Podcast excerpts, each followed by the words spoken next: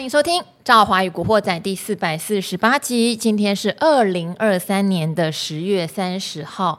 好，今天的盘面还是比较闷哦，成交量只有两千一百三十五亿，而且也是呈现一个不太算是有主流啦。但是勉强来说的话，你可以看到消费性电子相关的最近表现都算是不错哦。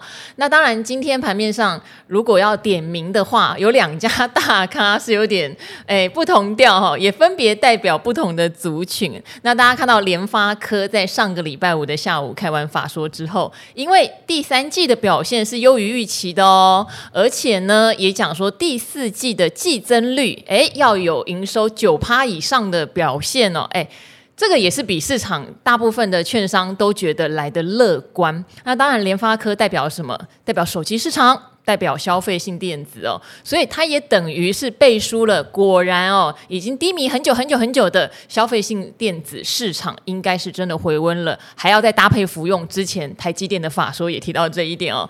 不过今天盘面上红海的状况压力就比较大。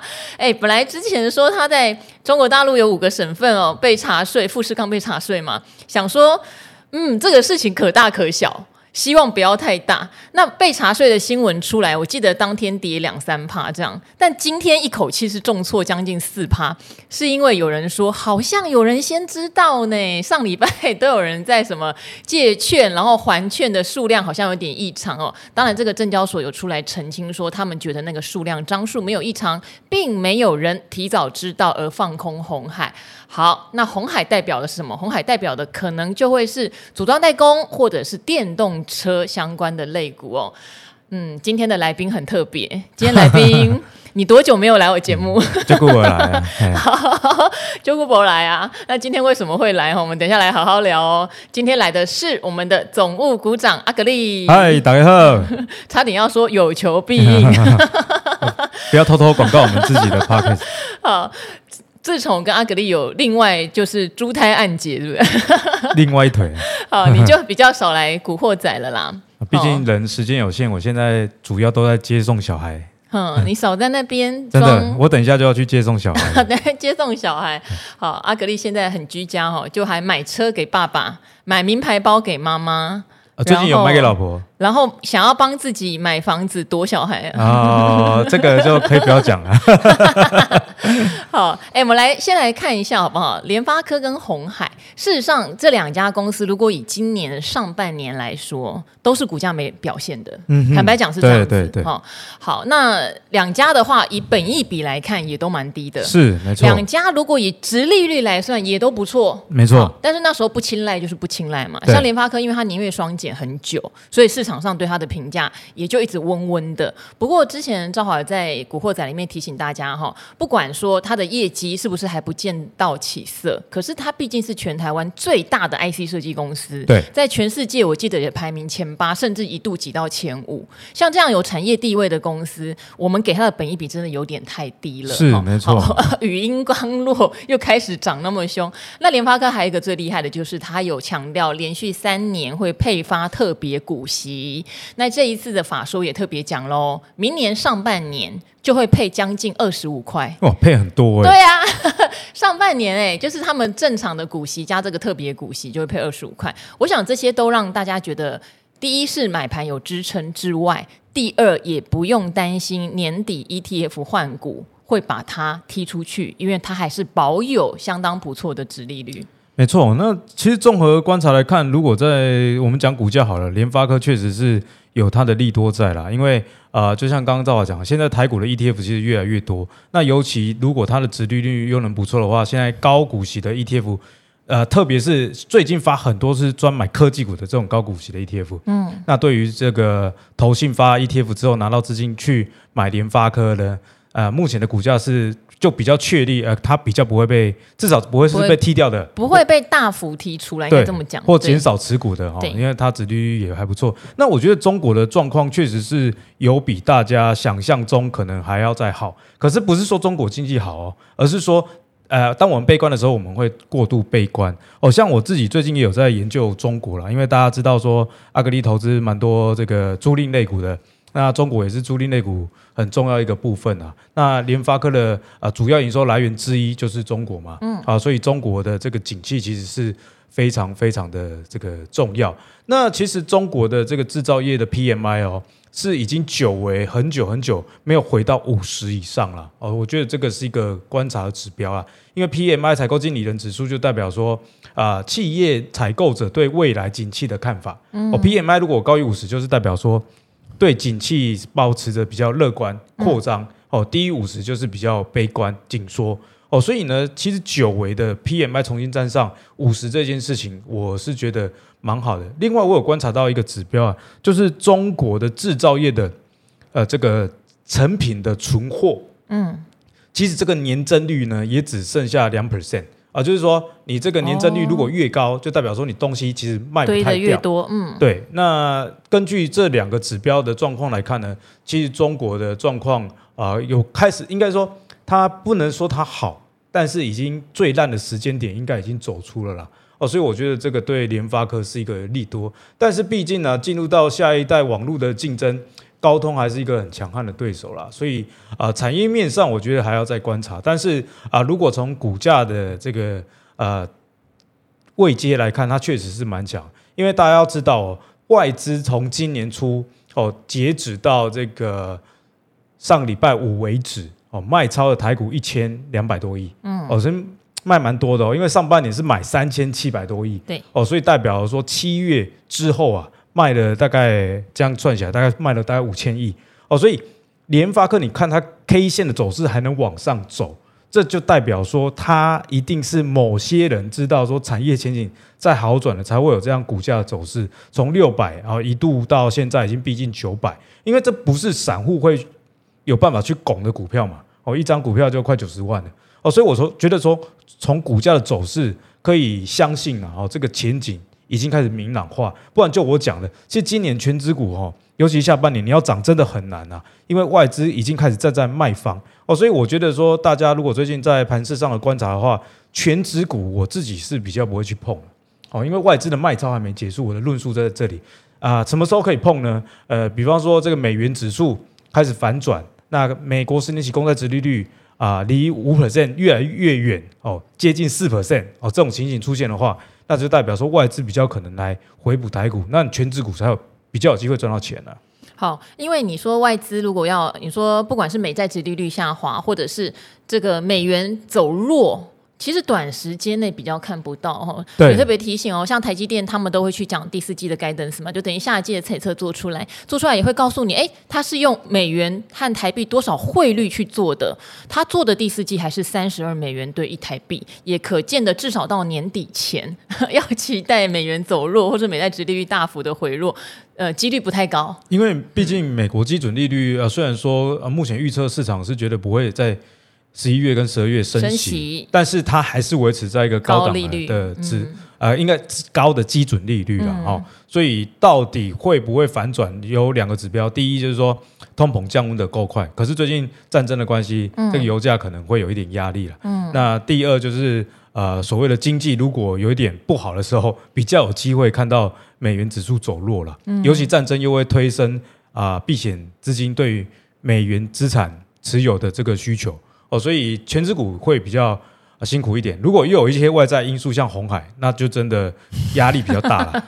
好，哎，最近盘面上有涨一些黄金类的概念股，不过这边正好要提醒大家，这种都非常看题材，都是金价在冲的时候，它会突然之间，今天什么加龙啊，对不对？涨停板什么，但那个涨势都很难延续。所以，听众朋友，如果要找这种题材短暂上涨的股票，一定要切记哦，你就用技术面做就好了，千万不要想哦，这个战争一直延续，他们这些公司会赚到哪里去？千万母汤。哈好，然后刚刚你还特别就提到红海哦，因为红海是上个礼拜还是上上礼拜五哦，就传出他在中国大陆的五个省份的富士康被查税嘛，对不对？甚至还会被查某一些土地它的使用资格有没有哈符合当初谈的一些规范。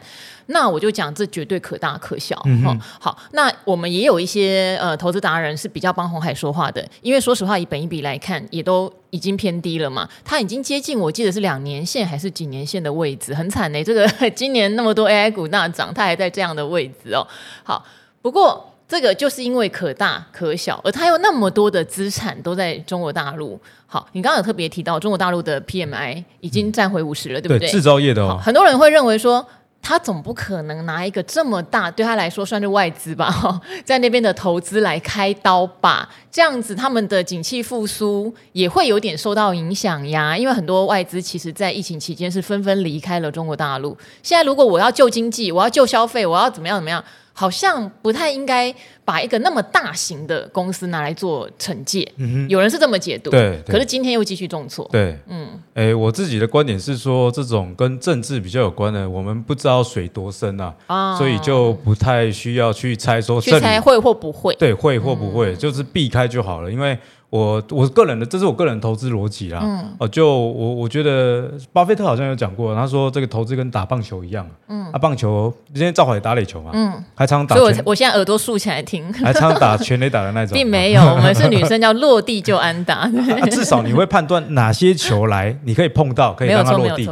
哦，所以在投资上也是这样，掌握你会打的好球带，哎呦，哎呦，哎呦，这样就好了。其他的球啊、呃，就算是好球，但是你那个位置，比方说有些人内角球就是打不好，就算是好球，你也不应该挥。哎，你说的一口好球，哎，你是有打你？哎，我是键盘教练。我我们我们十二月会跟全镇小哥的球队对打，啊、真的啊、哦？对，啊，我可以去当教练啊，下达战术的那种。哦，那我我觉得政治的真的，你你都没有办法去。预期啦，呃，我讲一个逻辑好了。如果这个执政者这么在乎经济的话，就不会让经济走到这样的状况。我觉得这是一个思考点。嗯，那以及说啊，你说啊，他是很大的外资，可是之前马云也是中国，呃，非常厉害的人，他是内资哦，嗯、哦，还是一样，现在跑到日本去了嘛，嗯、哦，所以呢，就就变外资了。对对对，就给大家参考啦。哈、哦，就是这个跟政治有关的，我觉得在股市上，我比较不会去赌所谓的。啊，这里是不是低点啊之类的啊？当然，它的体质是很好公司的，我反倒觉得啦，哦，它旗下相关电动车的子公司啊，这个跟中国也没有关系的，反而可以多加留意。好，因为我觉得阿格里讲的很有道理啦，看不懂的状况，对不对？无法评估会到什么样程度的，也许我们就在旁边先看。就像之前我跟大家提到说，我知道这个高的基准利率会维持很长一段时间，美债的值利率，你说破五会不会再继续重新再上去看一次五？现在大概四点八八左右嘛，哎，这个也不排除，也不排除。嗯、对。可是我就把部分资金先避风到美债去了，就是因为我觉得最近股市的波动是很大的。假如我不想离场，就是这笔资金不想只变成现金或是定存的话，我可能选择对我来说风险度相对比较高的呃 风风险度相对比较低的标的去避风，嗯、对，那我就不要去硬赌嘛，因为像上次我跟一个总经达人在聊，他就说赵华，我跟你讲，十月哈，你买股票的报酬率一定比买债来的好。好，哎，现在回头来看就不一定了，是，是，是我认识的那个吗？啊，这个圈子很小，没有他也没有错了，只只能说经经济股市本来就难以预测。搞不好他选到的标的是啊，哦，只是那时候我跟他讲，我很胆小，我觉得最近的波动太大，所以我要先避难一段时间。嗯、对，我要把可控的损失在一个范围内，但是未来可预期的报酬只要用时间可以换到，所以我就觉得我放在美债我比较安心。啊，就掌握性啊，一样是打好球的概念。好。那刚刚你有特别提到，对不对？红海其实之前在做这个所谓的 M I H 平台的时候，你有提到，因为里面的厂商太多了，嗯哼，你还不如去找纯的。对对对。那红海自己的转投资其实也很厉害，里面也有纯的啊。嗯哼。那讲到这个电动车，就不得不提到红华先进了哈。那红华先进算是红海旗下供这个电动车很重要的一块哦。你看到它名字有一个红，我大概就知道。是洪家军的，是嫡系的，对对对，对 是自己亲生的儿子了 哈，不是那种小小的差购一种。好，那讲到电动车，大家一定就会问阿格力了，因为你看赵华，我是财经圈唯一受邀到纳智捷 N 七发表记者会的财经达人。好，那我再帮你加一句好不好？好，而且你发布的影片 是所有里面。流量最高的，哎，第二而已啦。第二吗？第 一是谁？第一是另外一个网红，因为是女生，而我们天生，哎，下面的构造比较不一样。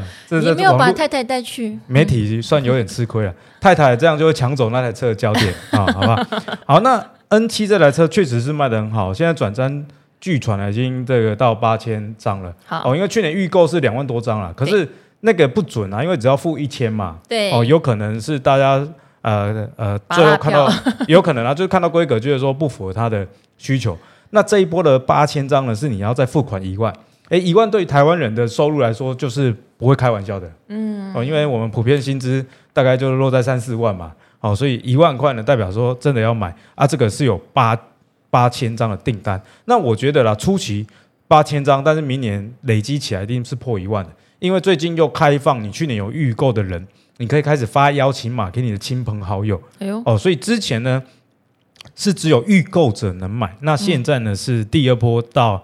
啊、呃，这个预购者的亲朋好友也可以买，所以我觉得会到一万台以上了。嗯、那这一万台该怎么去解读呢？哎，我我觉得可以帮大家试算一下，就以鸿华先进来讲好了啦。哈、嗯，鸿华先进呢，它在上半年的营收是二点九六亿，今年上半年哈营收是二点九六亿啊，税后亏了八点九六亿。那我想这大家也可以理解啦，因为鸿华先进它是什么角色？它就是要提供电动车的原型。哦，像纳智捷的 N 七，其实在他们 M H 的代号那一台叫做这个 Model C，哦，就是比较中型的一个休旅的啊。那你以后可以不同厂商来挂品牌，那内装你自己去调整，但是主要的马达、电池、哦底盘这个架构、这个骨干呢，是鸿华先进就帮你处理好了。那我刚刚说到上半年的营收是二点九六亿嘛，对不对？那明年是不是有机会卖个一万台以上？这个几率看起来是非常非常高了，因为订单已经八千了嘛。就是如果以它的产能没出状况的话，对对对，就是要有这个前提啦。你如果有办法出来、嗯、有办法交出车的话，那我大概了解一下，我不知道红华先进一台车大概赚多少的营收啦。哦，但是呢，呃，就我看过的车评呢，有分析到裕隆制造哦，就是说 Luxgen 纳智捷卖这一台 N 七九十九点九可能是亏钱啊。哦，但是呢，为什么亏钱还要卖？因为其他的像是鸿华先进，它是赚钱的啊。啊那玉龙制造负责代工车子呢，也是赚钱的。哦，玉龙制造呢，代工每一台 N 七啊，大概收两千美元的代工费。哦，就是大概六万。哦，那我们假设啦，鸿华先进，哎，这个车子你设设计的，那同样一台车有六万的营收，应该也不过分。哦，所以一万台你乘以六万，就有六六亿的营收了。嗯。哦，所以你看哦，光是初期这台车就能帮他带来六呃。六亿的营收，当然我我这个是推算了，我再讲一次，推估的哦，对啊，但是是有逻辑的推估了、嗯、哦，所以上半年的营收二点九六亿，哎，上半年还没什么车哎，哦，只有一些厂商的委托制造的营收而已。嗯、那现在车子真的开始卖了哦啊，这个营收翻几倍，我觉得这是几率很大的事情啊。那未来还有这个 Model T，就是电动巴士啊，以及其实大家最期待的是 Model B，Model B 就是比较小台的，嗯，这种跨界修旅。哦，蛮适合在台湾的这个都会区啦。哦，那下一步我觉得应该就往海外去攻了。那虽然攻海外呢有一点杂音啊，大家觉得说你到底有没有竞争力？但这个先不管了，我们慢慢再看。至少在国内哦，因为台湾这个去年二零二二卖一万多台电动车，今年大概卖两万多台，所以 Luxgen N 七光一个车型能卖一万台，这个成绩，诶，那自己已经变成你如果用电动车来分类，这个市占率就非常非常可怕喽。哦所以我我觉得红华先进至少在这个股价的气势上应该是不差，但是红华先进在台股，你如果要买，就是另外一个今天要跟大家的教学了。好，我相信很多人对红华先进很很有兴趣哦。哎，其实我这边小剧透一下，我们等一下哈、哦，有一位 朋友有来我的 YouTube 留言，问说他是某一家电动车概念要挂所谓的创新版，到底要不要认股哦？我也不剧透，就是说我们也不要硬说它就是红华先进，但是因为跟电动车相关，目前创新版应该只有这一家，经过证交所的董事会通过要挂，除非他们是五六年后才要挂。好，那讲一下啊、哦，鸿华先进现在是证交所的董事会通过就要挂上。所谓的创新版，创新版哦，相信很多投资朋友们稍微有听过，可是还是略显陌生，因为之前在上面呃挂牌的家数不算多。我先讲一下，它要有哪一些条件才能挂牌哦。他说，第一点呢，例如说可以找一些像电商啦、数位科技啊、软体服务啊、智慧医疗等等，市值不要低于十亿元，那营收是最近四季的累计营收不要低于一亿元哦。然后有足供挂牌后十二个月的营运资金，当然这个营运资金。谁审核，就证交所这边会再想办法去做审核了。那第二个，它是现生技医疗产业，也就是阿格力的专长哦。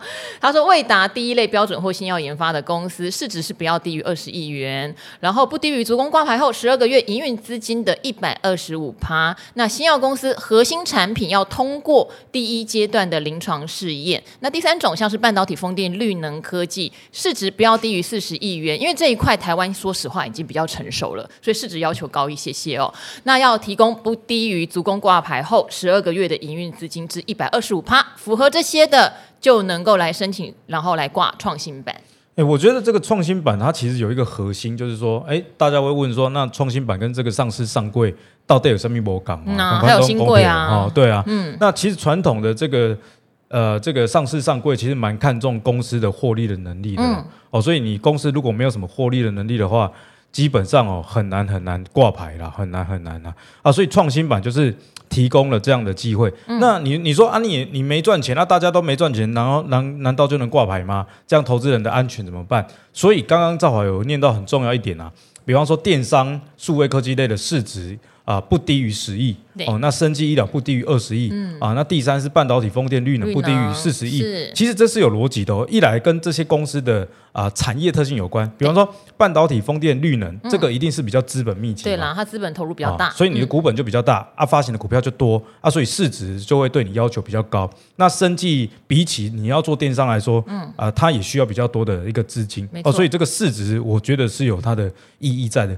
另外了，市值代表的一个意思呢，就简单来讲，我们很简单的讲，让大家比较能理解。嗯、大家常常说，哎，股价就是在反映未来，对不对？嗯、那换句话说，市值也在反映这间公司的前景啊。嗯、哦，假设这间公司没有赚钱，它的市值却有一定的程度，是不是代表哎，五位来行哎啊，五位创投啊，五位私募资金，大家其实是看得懂？所以他愿意去参与这家公司，在他亏损的时候，就给他一定的一个价值。简单来讲，我们以美国，我们今天讲电动车嘛，嗯，特斯拉什么时候才开始赚钱啊？也是这几年的事情而已。哦，之前 Amazon 更久。对 对对，可是这些公司你看到，在他还没有赚钱的时候，他们在美股就能挂牌了，嗯，而且市值还不低哦。对，因为这个是投资的另外一个领域啦。因为大家比较熟的是什么？刚刚赵华讲的本益比嘛，殖利率嘛。还是有探险一料，对啦，有赚有赚钱才。你不能在阿格力还在台大念博士的时候去看我一个月收入多少来决定我的价值，嗯、对不对？所以没有没有人，哎哎，应该还呃，我太太是事后才看到我，所以当时还没有人眼光哦看中我啊、哦。所以呢，市值我觉得能反映出这个公司未来价值。那内行的人，因为这一般都不是小散户去投投这个第一波嘛，就代表说有人看得懂他的技术。哦啊，比方说他有没有什么专利，或者是像啊、呃、这个第二个条件，生技医疗类啊，你的核心产品要有第一阶段临床试验，你至少有一点成绩嘛。你虽然还没赚钱，但是你的这个临床已经走完 Phase One 了，那就有机会进入到 Phase Two 去做啊、呃、活活性的测试啊。活性测试如果 OK，那可能三期进入到三期就被国外的公司去买你的这个技术哦。所以我觉得市值啊、呃、来。作为主轴的这样一个呃选股方式呢，它最大最大的优点就是能让大家投到有机会翻比较多倍的公司啊。嗯、那当然它的风险就比较大一点，所以它有一些条件啊。哦，那这个条件呢，其实是越来越松。我们先讲条件好，到底怎么样能能开创新板呢、啊？哦，就是你至少要看得懂创新的能力的嘛。哦，那。比较简单的方式呢，就是看财力证明哦，这不免俗。下回书，这个是我们要投创新版的人哈，有一些资格的限制。嗯、对，下回书人讲不是谁的是钱嘛哈，阿里也不是谁的，看你我的钱哦。去年十月底的时候啊，这个创新版哦，开户的条件，自然人啊，财力证明呢是五百万元，或者是说两年度平均所得是两百万。嗯哦，那这个门槛哦，跟大家宣告，在此时此刻已经。大大的降低了。哦，财力证明两百万就 OK 了。那我相信听这个造华 p a c k a g e 的朋友应该、嗯、应该拿出来了，大部分应该都有两百万的哈。根据我们被问这么多，他什么股票套牢几次来 回 来计算，ETF 套牢几十张来算的。对啊，有些 ETF 说套牢了几十张，真的几几百张的也有也有讲啊，所以应该是有这个钱。那两年度平均所得一百万啊，我我觉得应该就蛮多玩股票的人符合这个资格啦。然后那你就是风险预告书填一填之后啊啊、呃、就可以递出申请。那今年呢，我觉得更是一个好的时机，就是说，除了红华先进，红华先进即将在呃接下来要挂牌在创新版，那现在呢已经累计有十六家申请，七家挂牌。那去年同期只有五家申请，一家挂牌哦，所以我觉得现在算是充满了活力啦哈，好不好？选择变多了，对不对？对，好，这边念一下好了哈，大家可能比较知道的有像耐创嘛，对不对？KY，然后还有宏德能源啦、云豹能源啦。呃，倚天酷机，那虎航，我想总听过了吧？啊、对对，听过 听过。走着瞧，如果这个有在听理财达人秀的话，应该也知道。因为它背后有一些股东也是蛮大咖的哈，巨凯精密，那还有刚刚提到的红华先进、金万林，还有震撼、乐嘉再生哈，这些呢，有些是已上市的，有些是证交所的董事会已经通过了，有些是证交所在审查中。嗯，嗯，那这些公司呢，也帮大家简单的讲几家你们比较听过的啦。嗯，哦，例如说虎航这个大家一定听过 哦，因为这个做联航啊，基本上搭到几率蛮高的啦。哈，毕竟是。我们台湾的一个联航，那虎航今年的业绩也是非常非常的好，哦。是的，翻过来了。对，今年的业绩是非常的彪悍。毕竟啊，今年是一个解封的一个情况啦。对。哦那虎航呢？这边我们看一下，它今年上半年的 EPS 就已经一点八七。嗯。那下半年没意外的话，一定是更好啦。对呀。好，因为七八九月是一个旅游的旺季。嗯。哦，所以如果大家对于说航空股有兴趣，那又不想要华航跟长龙航这么庞大的话，往创新版去看的话，有虎航，因为虎航股本四十几亿而已。然后长龙航跟这个华航股本都大概五六百亿。哦，那差最多的当然就会反映在说这个。股价未来的潜在的空间啊，并不是说一定，但是大家玩股票久了知道说，哎，如果股本比较小的啊，因为它还在成长的阶段嘛，比较有机会哈、哦，走出不一样的格局的。不过虎航还是要提醒大家，就是说，哎，虽然七八九月业绩很好，但是呢，现在旅游的比较淡一点的季节已经到了，了对，哦，所以我看虎航还有油价也在高档，对，虎航九月的营收其实已经开始月减了哈、哦，那。这个战争导致油价高涨，那大家知道说航空业最大成本之一就是所谓的燃料的部分，嗯，哦，所以这些都是综合要去考虑的啦。不过我觉得说你了解创新版，至少你有这个啊、呃、候选的候选股的清单会比较多嘛，啊，比方说改天什么旅游风又来的时候，嗯、你的选择就不只是只有华航跟长荣航，虎航也可以看到。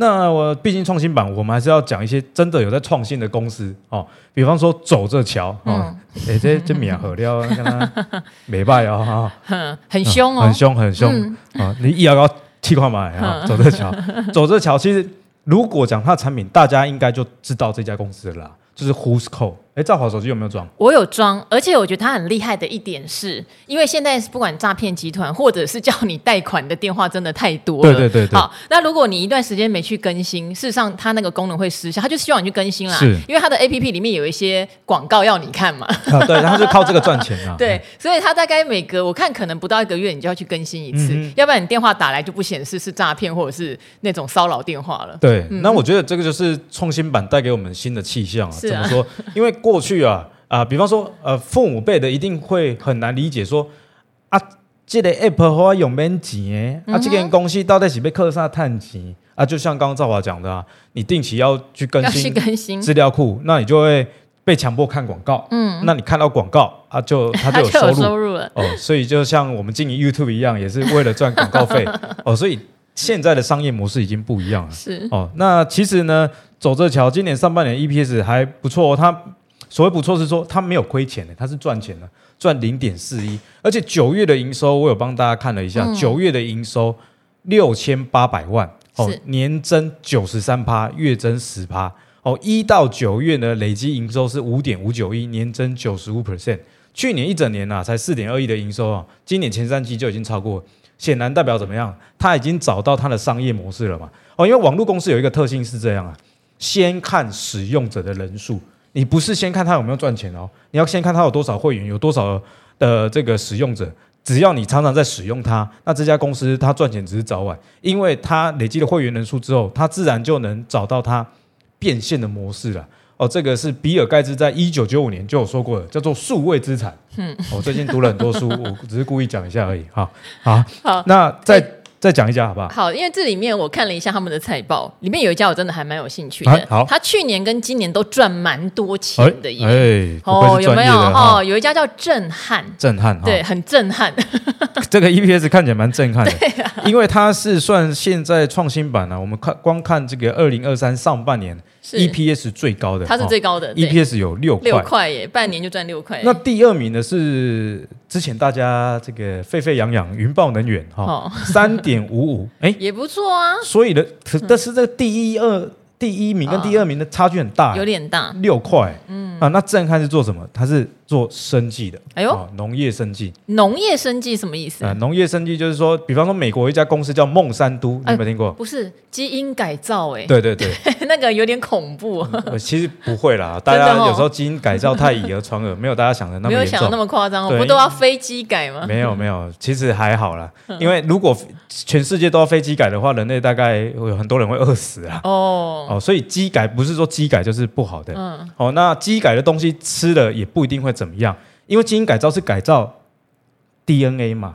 我们人类都会洗基因了，植物洗一下还好。对啊，就混血儿嘛，你就把它想象混血儿。你看啊，混血儿你可以接受，啊，基因改造的农作物你不能接受。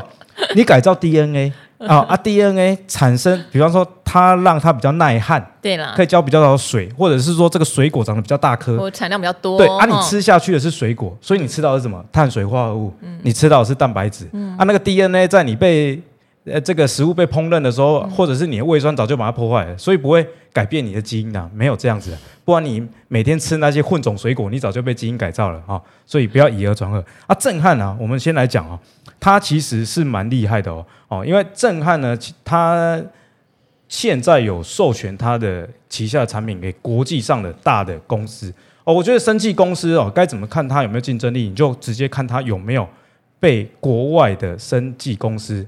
去买它的技术，这样就够了。对呀、啊，国外如果都来买了，代表它的技术一定有垄断性，或者是有它的创新性嘛？对，因为生技业它是比较科学嘛，嗯、啊，它跟制造业不一样哦，所以你你不要只看说哦，它有什么产品，你要看有没有人要买它的技术。那生技公司赚这个授权费跟啊里里程碑金啊，或者是分润金哦，这个商业模式是不太一样的。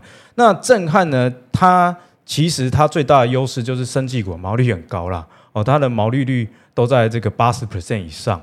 然后呢，它有一个农业新药叫 Radiate，R A D I A T E。它简单来讲，我们简单来讲，这呃不是治什么的，农业新药它治什么的？我一看价来看够多啦。哦，就是说以前我们对农作物的概念是说，你要给它浇肥、浇水，让它越长越好。嗯，可是啊。这个是有点第一层思考，是啊，肥大家都会浇啊，水大家都会浇啊，嗯，所以第二层思考是说，我能不能让它吸收率增加？哦哟，哦对，所以这个 radiate 呢，就是呃，让这些农作物对于肥料的吸收率可以增加。嗯、那如果可以增加，那是不是说你的肥料的使用量可以降低啊、哦？那对土壤啊，有时候的一些破坏也会比较少。哦，那这个技术呢，已经被全球最大的农产品通路商一家叫 Nutrien。N U T R I N 哦，因为这个大家比较不知道，所以念每一个字给大家听啦。好，这家集团哦，它在国外是有挂牌的，它的市值最高是超过一兆台币哦，所以呢，震撼呢，它的这个农业新药 Radiate 就授权给这个全球最大的农产品通路商这个 Nutrient 集团。哦，去让它做进一步的发挥哦，所以总结来说啊，创新版你可以知道说，像我们刚刚讲的一些比较手机的应用啦，新的商业模式，然后还有这个农业生技，再到这个电动车这一块，以后我相信啊，下一个台积电可能就是从创新版出来，好吧？嗯，这个是一定的啦。对不对？因为呃，他如果现在要降低所谓的交易人的资格门槛的话，我觉得交易会更活络。我记得我们之前在讲创新版的时候，都是比较担心说，当然第一资格比较高，那符合资格的人交易量可能有也相对会比较少哈。像我这边就有一个呃听众朋友。刚好就趁这个机会，真是蛮刚好，因为他是八天前跑到我的 YouTube 问的。他说我们的 Podcast 每集收听哦，他说假设我们的股票（括号电动车）即将在这个创新板上市了，公司是没有给员工优惠方案认股（括号原价），所以可能就挂牌价哈、哦。认股后要一年才能交割，要不要建议认股？对。我自己你会怎么给他建议？我自己是觉得说啊，你在公司内部，你就看你有没有在加班就好了嘛。你如果忙得要死啊，同事都说哇，真的很很想离职，哎，这个就认股就对了，因为员工越幸福，这个股价就通常是越惨啊。我的感想是这样啊。是我每次跟听人家说哦，我们公司的股票不要买，不要买，真的很不好哦，那个股价都特别会涨 哦，代表说呃他不爽啊，员工不爽就是老板爽嘛啊，所以。诶，我我我，如果是他的话，我会看我加班的程度啦。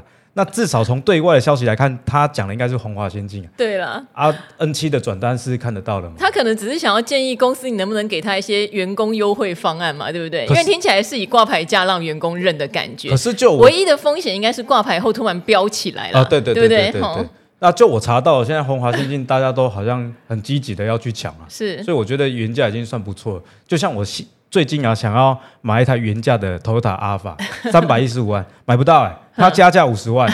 哦，所以有时候原价你不要觉得说原价就不好哦，哦，你还是要看真正的价值，好不好？好，所以阿格力跟我英雄所见略同哈，因为我先回他是说公司的营运还是你比较清楚，对不对？就公司值不值得这个价，你在里面你应该会比较有感受。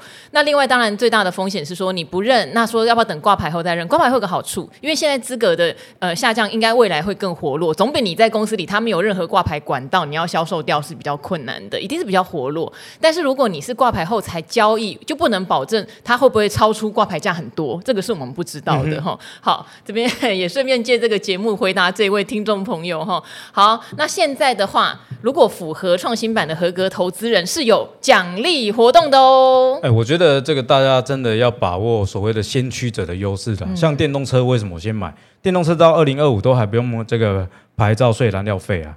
哦，啊，是不是就好康？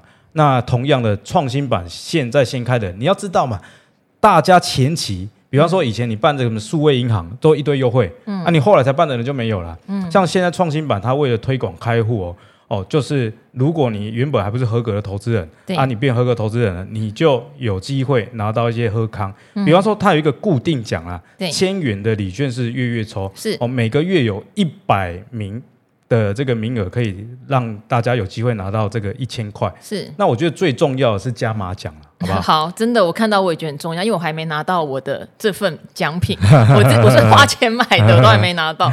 啊，就是 iPhone 加码抽抽起来啊。原本，而且他们有加码，原本的 iPhone 十四 Pro 一百二十八 G，对，啊，你如果想要 iPhone 十五的没关系，抽中你就把它卖掉，啊，自己再贴钱，这样就好了。